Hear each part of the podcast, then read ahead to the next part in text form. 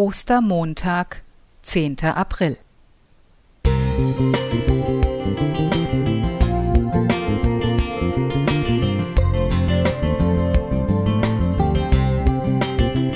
Ein kleiner Lichtblick für den Tag.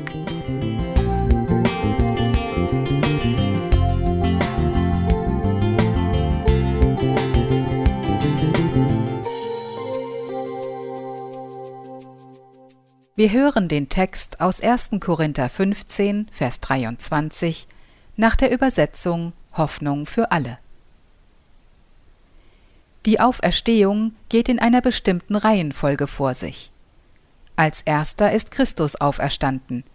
Wenn er kommt, werden alle auferstehen, die zu ihm gehören. Um vier Uhr holte ich meinen Vater ab, um ihm einen lang gehegten Traum zu erfüllen eine Heißluftballonfahrt.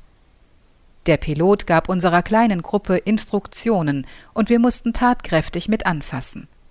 So breiteten wir die mächtige Ballonhülle auf der Wiese aus und befestigten den Weidenkorb. Das Gefühl, als der Korb den Boden verließ und wir an einem Ballon hingen, der immer höher in die Lüfte stieg, war unbeschreiblich. Wir glitten bei Sonnenaufgang in einer majestätischen Ruhe über Felder, Wälder und Wiesen und sahen die Städte des Ruhrgebiets. Schweigend, staunend. Dankbar schaute ich zum Himmel und fühlte mich in Gottes unendliche Liebe und Gnade eingehüllt. Ich stieg zum Himmel auf und dachte dabei an den Ort, von dem Gott seinen Sohn herabgesandt hatte, um für uns Menschen auf dieser Welt zu leben, zu sterben und aufzuerstehen. Wir sollten die Chance auf ewiges Leben erhalten. Wie schade, dass viele Menschen nicht an das Wunder der Auferstehung glauben können. Ja, es ist unfassbar.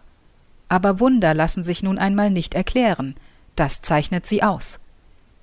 Die Auferstehung Jesu hat für mein Leben eine unverzichtbare Bedeutung, denn nur durch das Wunder seiner Auferstehung wurde die Erlösung der Menschheit vollendet. Hinter all dem steht seine unvergleichliche Liebe zu uns Menschen. Ostern ist ein Fest des Neuanfangs, des Aufbruchs zu einem neuen Leben.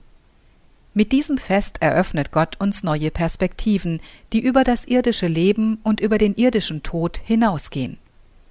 Gott wünschte sich schon damals bei der Schöpfung eine lebendige, liebevolle, ewige Beziehung zu den Menschen.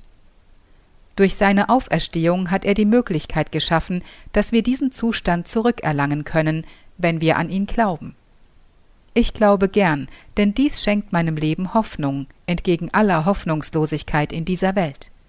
Gott hat den Tod besiegt. In seiner Hand liegt die Ewigkeit, die er mit uns, mit dir und mir teilen möchte. Welch eine Gnade, welch eine Liebe. Nicole Günther